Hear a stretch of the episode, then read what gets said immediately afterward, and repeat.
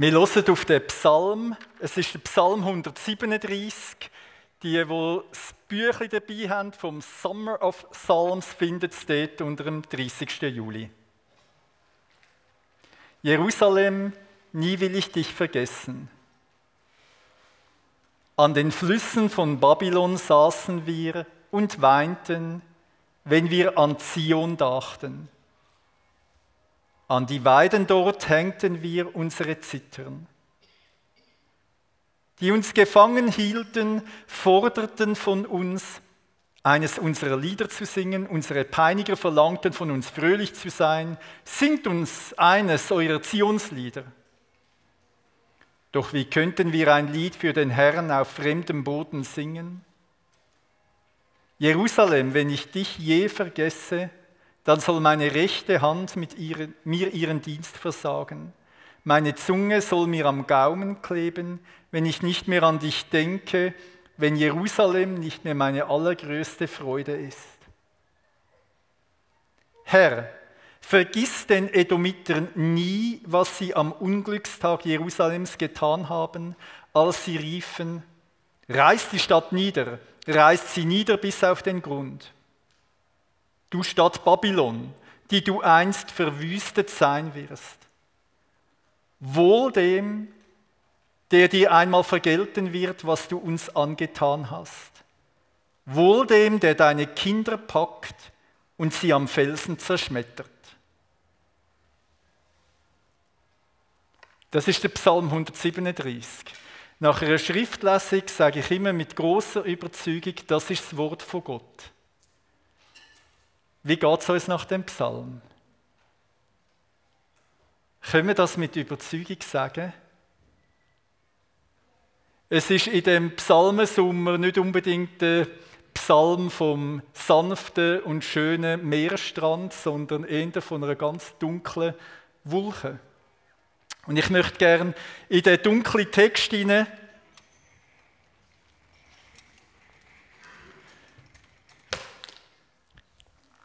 zwei Fenster auftun und eine Tür.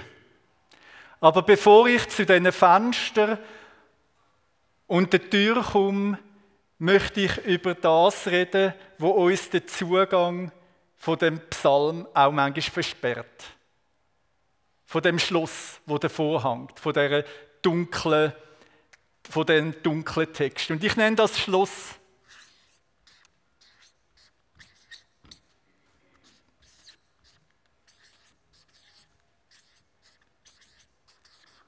Ausblenden. Im Ausblenden sind wir Meister. Was uns nicht so ganz in Kram passt, tut man so gern überlassen. Und das ist auch eine Variante, wie man mit so einem Psalm kann umgehen kann. Dass man gern bei den Psalmen ein bisschen wählerisch ist. Und die schönen Psalmverse für sich selber nimmt und die anderen weglässt. Man kann es also einfach überlassen. Man kann es auch relativ einfach disqualifizieren und sich als der moralisch bessere Mensch fühlen und sagen, also so schlimm, mit so Vergeltungswünschen wie der im Psalm, nein, so bin ich nicht. Und es könnte ja sein, dass du recht hast, aber also falls so Sätze auch mal schon in dein Herz gekommen sind, wie mit dem will ich aber nichts zu tun haben. Mit der rede ich kein Wort mehr der kann mir gestohlen bleiben. Der könnte ich umbringen. Der hat eine richtige Strafe verdient. Der will ich nie mehr sehen. Wenn es irgendwann mal so einen Moment gibt, wo auch so ein Satz in dein Herz gekommen ist, dann könnte es sein, dass auch der Psalm für dich ist. Und wenn nicht, dann genießt die Sonne von heute und freue dich an ab allem Schönen vom Gottesdienst. Psalmen sind so vielfältig wie das Leben. Nicht jeder Psalm redet gleich in jede Lebenssituation hinein, das ist mir sehr bewusst. Und ich finde selber auch überhaupt nicht ein einfacher Psalm. Und wenn ich heute über den Psalm predige, dann ist es mehr, sich vorsichtig herentasten an so einen dunklen Text und an das, was mit dem Text zu tun hat. Ich mache das aber auch mit einer gewissen Überzeugung drum, weil ich glaube, dass der Psalm tatsächlich Wort von Gott ist. Und dass so ein Psalm als Wort von Gott uns eine Sprache gibt in unser Leben hinein. Wir wissen ja, wie es in vielen anderen Situationen vom Leben ist, wenn wir etwas benennen können, also etwas eine Sprache geben können, dann verliert es eine gewisse Bedrohung für uns. Wir freuen uns. Wir freuen uns ja bei Blümli, wenn wir den Namen wissen, oder? In den Alpen und dann sieht man das Blümli und kann das Blümli benennen. Das ist schön. Oder in der Bergwelt, wenn man Gipfel benennen, wo da sind, bis hin zu den schwierigen Lebenssituationen, wenn man eine Krankheit kann benennen, hilft uns das. Alles, was wir mit Wort fassen können, wird etwas, wo wir aktiv damit umgehen können. Und die Sachen, wo wir keine Worte dafür finden, sind Sachen, die tief in uns schlummern und dort ihr Unwesen treiben. Und ich glaube, dass die auch ganz harte Worte von dem Psalm, die Vergeltungsworte, und ich konzentriere mich also ganz auf die letzten ganz schwierigen Worte von dem Psalm, dass die Vergeltungsworte auch Worte sind, die mit uns zu tun haben. Ich glaube also in einem gewissen Sinn, dass wenn man den Psalm überliest, dass man einen Teil vom eigenen Herz ausblendet. Weil es so etwas auch in uns gibt, also so eine dunkle Seite in uns auch vorkommt. Und dass der Psalm darum auch ein Zugang ist fürs eigene Herz. Und wenn wir nicht die Fülle den Psalmen haben und nicht in der Fülle den Psalmen von der Freude und vom Jubel und vom Trost, aber auch über Klage und Wut und der Wunsch nach Vergeltung, wenn wir das nicht auch mit reinnehmen, dass uns wie ein Panorama vom Menschsein fällt. Und dass wir uns dann aus dem Menschsein-Panorama wie rauspicken, was uns angenehm ist. Und so ist sozusagen der Psalm ein Bestandteil vom menschlichen Panorama, wo, und das ist das Besondere von den Psalmen, wo jetzt nicht nur Wort von Gott ist, sondern auch Wort vor Gott wo wir also vor Gott zur Sprache bringen, was es mit unserem Menschsein an sich hat. Ich glaube, auch aus einem zweiten Grund ist es gut, wenn wir das Schloss aufbrechen, wenn wir das also nicht ausblendet, sondern wenn wir uns einen Zugang zu dem Text ermöglichen. Und der zweite Grund hat, äh, hat, hast du schon angeschnitten in deiner Einleitung, weil wir ja nicht nur in unserem Herz mit dunklem Leben, sondern auch in unserer Welt. Weil wir konfrontiert sind mit Unrecht. Und du hast berichtet von schrecklichen Kriegen, die vor 30 Jahren stattgefunden haben, von großem Unrecht und von Wunden, die bis heute da sind. Und es ist ja äh, eigentlich verrückt, dass man sagt, und jetzt leben wir wieder in so einer Situation. Und während wir da Gottesdienst feiern, stehen sich in der Ukraine Soldaten in den Schützengräben gegenüber und verschiessen sich. Und während wir da im Gottesdienst sitzen, werden in Afrika Kinder als Kindersoldaten rekrutiert und werden mit grausamsten Methoden ihres Gewissen abtötet, damit sie äh, überhaupt kein Skrupel mehr haben, einem anderen Menschen das Leben nehmen. Und wir dürfen da sitzen, ja, und das ist schön und ich freue mich ab jedem Moment vom Leben. Und gleichzeitig, wenn wir ein bisschen offene Augen haben, dann leben wir auch in einer Welt, wo voll Unrecht ist. Und man könnte mit dem Psalm sagen, ja, Vergeltungswünsche mögen sehr hart sein und mögen etwas Schlimmes sein, dass ich jemandem anderem etwas Schlimmes, etwas Schlimmes wünsche, dass ich da, dass da der Stadt Babylon gewünscht wird, dass sie verwüstet wird, wohl dem, der deine Kinder packt und sie am Felsen zerschmettert. Ja, so Vergeltungswünsche sind schlimm. Aber schaut, was noch schlimmer ist als Vergeltungswünsche, ist Gleichgültigkeit gegenüber dem Unrecht. Wenn man eine Art so abgestumpft wird gegenüber dem Unrecht von dieser Welt, dass es einem gar nicht mehr trifft. Und ich habe das selber gemerkt in der Auseinandersetzung und Vorbereitung mit dem Psalm. Ich bin mit einem wunderbaren Leben gesegnet. Ich lebe in einem wunderbaren Land. Mir geht es wunderbar gut. Und wie schnell das es geht, dass ich sozusagen nur an mein eigenes Leben denke und den Blick nicht mehr auf das Unrecht dieser Welt auftue. Und nicht sehe, ich bin ja auch ein Teil der Menschheit. Ich bin auch ein Teil von dem Unrecht, wo andere Menschen erleiden und wo anderen Menschen zugefügt wird. Ich gehöre mit ihnen zusammen zu der großen Menschheitsfamilie und es ist eine Menschheitsfamilie, wo wo es lange nicht nur gut zu und her geht. Ich glaube darum, wenn wir das Schloss wegnehmen, ist es gut, weil es ehrlich macht, weil es einen ehrlichen Blick gibt in einen Teil, nicht ins ganze Leben, aber in einen Teil von, einer, von unserer realen Existenz, die damit zu tun hat, mit dem Unrecht von dieser Welt.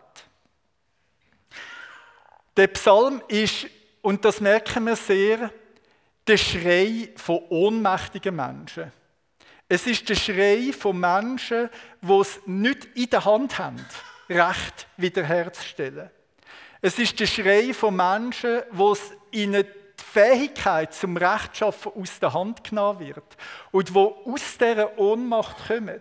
Und vielleicht ist es ja gerade das, dass wir manchmal das Unrecht von dieser Welt so ausblenden, weil wir uns so unfähig fühlen, etwas dagegen zu tun. Und ja, so ist es. Du und ich, unsere Kraft ist viel zu klein, um das Unrecht dieser Welt beseitigen.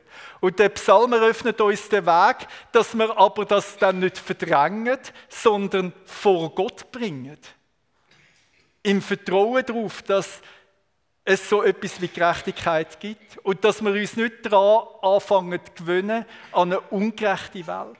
Dass wir uns nicht einpassen und anpassen an ein ungerechtes System und zufrieden sind mit der Ungerechtigkeit, die täglich stattfindet. Nein, es ist ein Protest gegen das Unrecht und gegen das Böse von dieser Welt und das tut uns gut. Darum also glaube ich, es tut uns gut, wenn wir da, da das äh, Schloss ein bisschen äh, auf die Seite schieben. Ich probiere jetzt das mal da noch ein bisschen besser anzumachen. Mal schauen, ob das gelingt. Ah, und sonst gelingt es bald.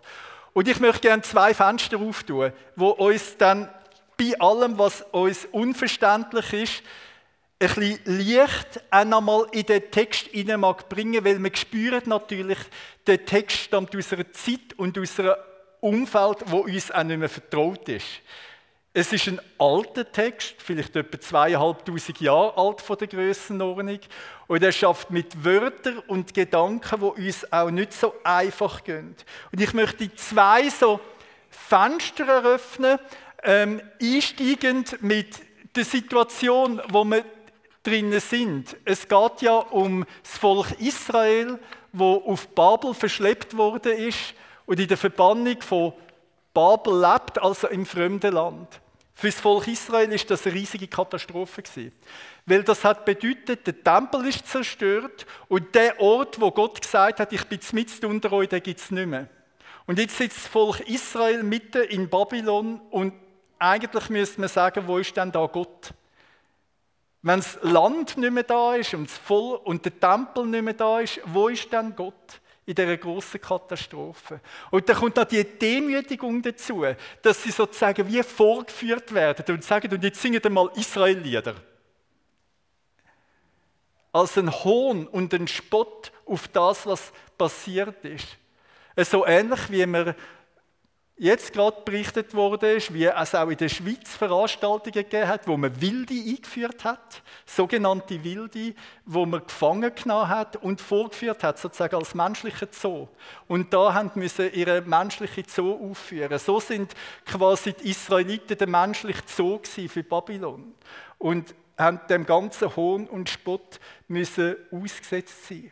Und in all dem ist klar gewesen, dass das nicht eine zufällige Geschichte ist, sondern dass da Gottes Hand mit im Spiel ist und dass Gott Babylon gerufen hat und als, als, als sein Diener, zum auch ein, ein ganzes Herz und schwieriges Gericht, das im Volk zu vollstrecken, das Volk zur Umkehr bewegen. Und so ist das Volk dort hergekommen. Und es hat Propheten gegeben. Und die Propheten haben schon im Namen von Gott gesagt, dass das Babylon-System einiges Ende hat. Zum Beispiel der Jesaja. Jesaja 13, Vers 11. Dort sagt Gott aus dem Maul vom Jesaja, und ich werde der Überheblichkeit der Vermessenen ein Ende setzen und den Hochmut der Tyrannen erniedrigen. Und Vers 16, vor ihren Augen werden ihre Kinder zerschmettert. Das heißt, wenn da der Vergeltungswunsch ist, dass die Kinder von Babylon sollen zerschmettert werden am Felsen, dann nimmt das ein prophetisches Wort auf von Gott. Das macht die Sache nicht einfacher. Es macht es eigentlich noch, noch schwieriger für uns, weil das nicht einfach nur menschliche Rachegelüste sind, wo da kommt, sondern weil das reagiert auf eine prophetische Ankündigung von Gott. Und der Jeremia in der Situation von der babylonischen Gefangenschaft hat über Babel prophezeit, Jeremia 50, ich lese aus Vers 15 und Vers 29. Das ist die Rache des Herrn. Rächt euch an Babel, verfahrt mit ihm, wie Babel verfahren ist. Vers 29, bietet Schützen auf nach Babel, alle, die den Bogen spannen, vergeltet ihm nach seinem Tun, nach allem, was es getan hat, so verfahrt mit ihm, denn gegen den Herrn war es frech, gegen den Heiligen Israels. Wir merken also, das ist nicht einfach nur ein menschlicher Vergeltungswunsch, wo in dem Psalm zur Geltung kommt, dass jetzt einfach jemand übermäßige Rachegefühl hat, sondern es ist eingebettet in die Geschichte von Gott mit seinem Volk und in den Weg, wo Gott mit seinem Volk geht und wo Gott seinem Volk auch verheißen hat. Der Calvin hat darum zu dem Vergeltungswunsch gesagt, dass äh, es nicht würde gehen, eine Rache zu wünschen, die nicht Gott verheißen hat. Das heißt, selbst die Rache, die da gewünscht hat, beruht auf dem, was Gott über sich und über seinen Weg mit den Menschen offenbart hat. Man könnte also sagen, es ist ein prophetisches Fenster.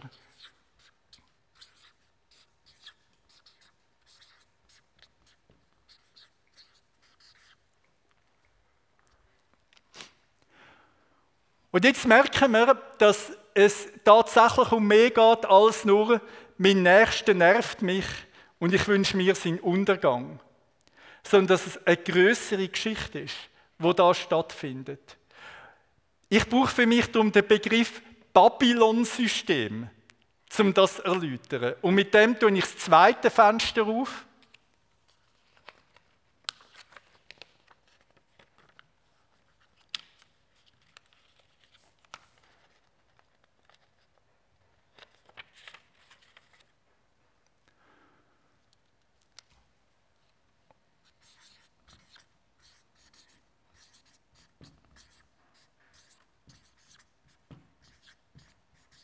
Und ich sage dem das eschatologische Fenster, also das Fenster, wo in, ans Ende der Zeit schaut, an das, was am Ende der Zeit im letzten, Eschaton ist das Letzte, was also im Letzten passiert. Und dort lesen wir im Buch von der Offenbarung, gefallen, gefallen ist Babylon die Große. Und dann kommt ähnliche Beschreibung wie beim Jeremia, gebt Babylon zurück, wie sie euch gegeben hat zahlt ihr das doppelte heim von dem, was sie getan hat, schenkt ihr den Becher, den sie euch gemischt hat, das doppelte ein. Wenn das Volk von Gott mit Babylon zu tun hat, dann ist es mehr als nur eine politische, historische Auseinandersetzung. In der im Unterschied vom Volk von Gott und vom Babylon-System widerspiegelt sich der Unterschied vom Reich von Gott und vom Reich von der Finsternis. Es geht also nicht einfach nur um Menschen und ihre Geschichten, es geht nicht nur um Politiker und ihre Herrschaft, es geht nicht nur um Krieger, sondern es geht um die Frage vom Bösen und vom Bösen als Macht. Und vergeltet Babylon ist der Wunsch da, dass das Böse gesamthaft überwunden wird. Und vielleicht wirft das ein bisschen Licht auf die ganz letzte schwierige Wort von dem Psalm, wohl dem, der deine Kinder packt und sie am Felsen zerschmettert. Weil aus dieser Perspektive geht es bei diesen Kindern nicht um herzige Babys, wo man knuddeln kann, sondern die Logik ist die, dass die Kinder von heute die Soldaten von morgen sind. Und dass sozusagen das Ausrotten der Kind ein Bild ist dafür, für das Böse mit Stumpf und Stiel ausrotten, an den Wurzeln packen, dass es keine Nachkommenschaft vom Bösen mehr gibt. Dass es nichts mehr gibt, wo das Böse überliefert und das Böse tradiert. Und auch das kennen wir ja nur zu gut aus der Brandherd dieser Welt, wie stark das Kinder infiltriert werden mit bösen Gedanken auf den anderen. Wir wissen es aus dem Nahostkonflikt auf israelischer und palästinensischer Seite, wie der Kind von Anfang an sozusagen eingeimpft wird, wer der Find ist. Und wie stark das verwurzelt ist. Und das wäre jetzt so die Idee, dass von Anfang an, dass es keinen Nachwuchs mehr gibt vom Bösen. Dass es dass sozusagen das Unkraut mit den Wurzeln ausgerissen wird und dass nichts mehr weitergeht, dass es keine Spur gibt mit vom Bösen. Ja, es ist mit sehr drastischen Worten ausgedrückt, aber die, ich sage mal, die heilsgeschichtliche Sicht, auch darum die eschatologische Sicht, ist, dass Gott eine Zukunft verheißt, wo keine Spur von Unrecht mehr wird sein und wo alle Spuren vom Babylon-System überwunden werden sein. Und für uns ist jetzt so zwei, drei Sachen wichtig zum Los. Das erste, nicht wir sind Besieger vom Babylon-System. So, wir sind ohnmächtig dem gegenüber. Das ist die Position vom Psalm. Das heißt, wir werden nicht gerufen zu den Waffen oder nicht gerufen zu, zu sozusagen einem Babylon-System überwinden, sondern es ist äh, das Wissen darum, dass man das nicht schafft. Und das Zweite, der Text macht uns keine Aussagen über das ewige Schicksal der Babylonier oder von diesen Kindern, die dort sind. Uns kann das ja ganz schnell kommen. Ja, was ist denn mit diesen Babylonier? Sind denn die alle schuldig oder wie ist es so? Das ist äh, eine Frage, die wir stellen als sehr äh, Menschen, die von einer individuellen Kultur geprägt sind, wo jeder Einzelne als wichtig anschaut. Und ich glaube, das ist auch ein wichtiger Teil der Botschaft von Jesus. Aber der Text redet nicht über den individuellen Babylonier oder über das individuelle Kind und deren ihre Schicksal und deren ihre Lebensführung und auch nicht deren ihre ewige Zukunft, äh, ob sie bei Gott sind oder nicht oder so Sachen, sondern der Text fokussiert die irdische Situation von einem Babylon-System, wo sich etwas Böses manifestiert, in einer kollektiven Art und Weise. Und wo man weiß, dass Böse muss überwunden werden. Und wir merken das ja immer wieder in so Situationen wie jetzt im Russland-Ukraine-Konflikt, wie es hat im Dritten Reich, wie es gibt aktuell in der äh, Sahelzone, wo wir jetzt auch gerade wieder von dem neuen Putsch von Niger gelesen haben und gehört haben, wie eins Unrecht das andere ablöst. Der Psalm wird also wie unsere Wahrnehmung schärfen für das Unrecht und bitte darum, dass das Unrecht mit Stumpf und Stil ausgelöscht wird und dass Gerechtigkeit über allem regiert und da ist. Und darum glaube ich, dass die, das prophetische und das eschatologische Fenster uns ein bisschen hilft, auch in, die historische Situation zu verstehen und auch äh, den Text in unsere Situation können reinzunehmen. Und ich schließe mit der Tür.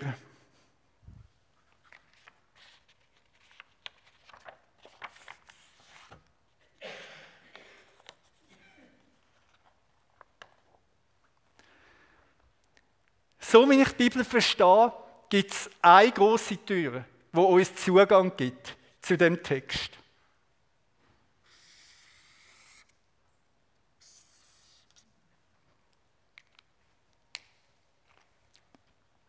Und das ist der Kreuzigt. In einem gewissen Sinn kann man sagen, der eigentliche Better vom Psalm ist Jesus selber. Er hat sogar am Kreuz, wo er gehangen ist, Psalmen betet. Und man kann darum davon ausgehen, dass er nicht nur die Psalmen betet hat, die er dort am Kreuz betet hat, sondern dass der ganze Psalter auch sein Gebetsbuch war. Und jetzt begegnet uns das ganz Besondere dass in den Psalmen uns Jesus als der begegnet, wo betet und gleichzeitig erfüllt, was er betet. Man könnte sagen, dass die Vergeltung, wo darum bittet wird, er selber trägt. Das Drach, wo er darum bittet, an seinem eigenen Körper vollzogen wird. Und so ist das Kreuz eine Art wie Durchgangsstation, wenn wir jetzt von unserer Situation her sozusagen rückblickend auf den Psalm schauen, kann man den Psalm durchs Kreuz durchbeten. Und durchs Kreuz durchbeten heisst, dass Gott die Vergeltung und die Rache über alles Böse an seinem eigenen Sohn vollzogen hat. Und darum, als am Kreuz alle Macht vom Bösen und alle Macht vom Unrecht überwunden und besiegt hat. Und dass im Kreuz das darum zusammenkommt. Die Überwindung vom Bösen und die Hoffnung auf Gerechtigkeit und auf die Zukunft. Und jetzt merken wir, das ist nicht nur sozusagen eine individuelle Geschichte für mich, sondern das ist eine Geschichte für uns als Menschheit. Dass Jesus am Kreuz die Welt mit Gott versöhnt hat.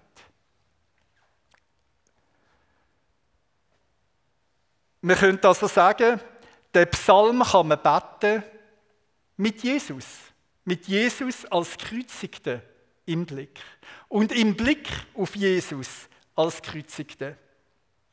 Ich habe den Gedanken nicht zuletzt gelernt von Dietrich Bonhoeffer aus seinem Büchlein äh, Psalmen, das Gebetsbuch der Bibel, äh, wo er das entfaltet. Er hat in dem Psalmenbüchlein auch einen Text über Drachepsalmen wie der geht. Und ich werde den Text von Dietrich Bonhoeffer auch auf den Vertiefungschat stellen, einen Predigtvertiefungschat für die, die daran interessiert sind, weil manche von diesen Gedanken von äh, der Predigt auch einmal vertiefen kann. Und ihr merkt auch, dass ich einen Teil von dort meine Inspiration für die Predigt genommen habe. Im Kern bedeutet es, dass Vergebung nicht um umsonst kommt sondern dass Vergebung immer Ausrottung vom Bösen äh, auch mitverlangt. Und das Ausrottung vom Bösen klingt sehr martialisch und trotzdem ist es die Hoffnung, wo da ist, dass am Schluss das Gute stärker ist als das Böse.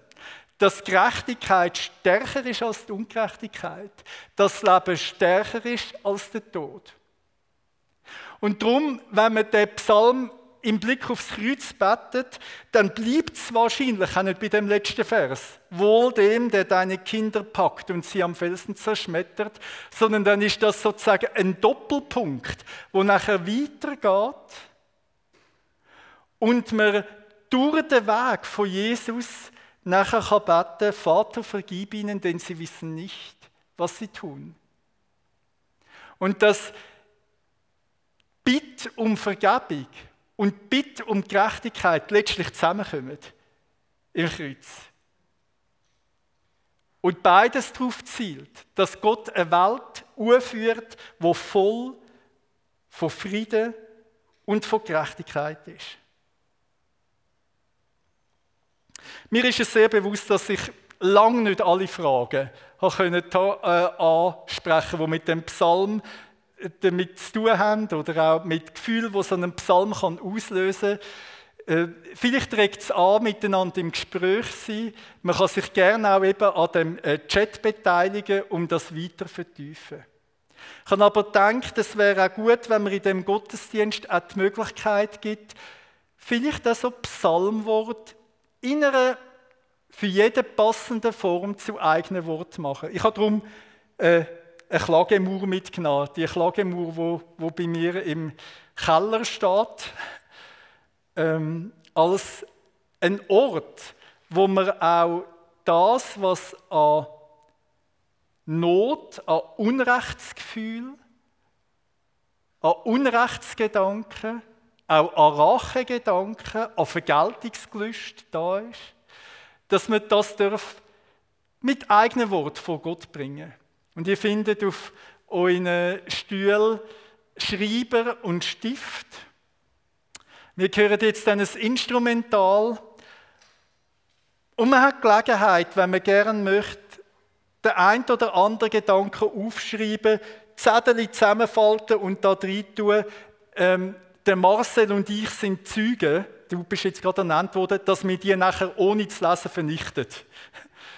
Ähm, und dass das niemand angeht, außer dich und Gott. Und trotzdem, genauso wie bei so einem Psalm, kann es helfen, wenn man vielleicht den ein oder anderen Gedanken auch formuliert und aufschreibt. Und sagt, ja, das bringe ich jetzt. Unter dem Unrecht leide ich. Und es kann sein, dass jemand ein persönliches Unrecht notiert. Es kann auch sein, dass man ein Unrecht notiert, wo die Welt betrifft und wo die Menschheit betrifft. Es kann sein, dass auch jemand merkt, Mensch, ich bin so gleichgültig geworden gegenüber Unrecht und ich muss über das Buß tun. Und so bis vor Gott in dem Moment und nutzt die Gelegenheit und du kannst einfach vorkommen und den Zettel da reinschoppen. Wir hören instrumental und gehen nachher auch weiter in Lobpreis. Jesus Christus, wir sind vor dir als vor dir geliebte Menschen. Und du weißt um die Situationen, wo wir unter Unrecht leiden und um die Situationen, wo wir ganz gleichgültig sind. Aber wir wissen, Unrecht ist Unrecht. Und wir vertrauen darauf, dass du gerecht bist und dass du Gerechtigkeit herbeirufst. Und du weißt um all die Wünsche und Gebete, die jetzt aufgeschrieben worden sind, da an der Wand, und um die, die im Herz bleiben. Und wir bringen es vor dich als der, uns zu tiefst kennt. Und als der, der trotz allem und durch allem einen guten Weg mit uns geht. Wir vertrauen darauf, dass du uns zur Vollendung führst. Und so wie wir mit Jesus in die Psalmen einstimmen können, so stimmen wir mit Jesus in die Gebetsworte die er uns selber geschenkt hat. Unser Vater im Himmel, geheiligt werde dein Name, dein Reich komme, dein Wille geschehe, wie im Himmel, so auf Erden. Unser tägliches Brot gib uns heute und vergib uns unsere Schuld, wie auch wir vergeben unseren Schuldigern. Und führe uns nicht in Versuchung, sondern erlöse uns von dem Bösen. Denn dein ist das Reich und die Kraft und die Herrlichkeit in Ewigkeit. Amen. Und dem herrlichen Gott gehört allein alle Lob und Ehre.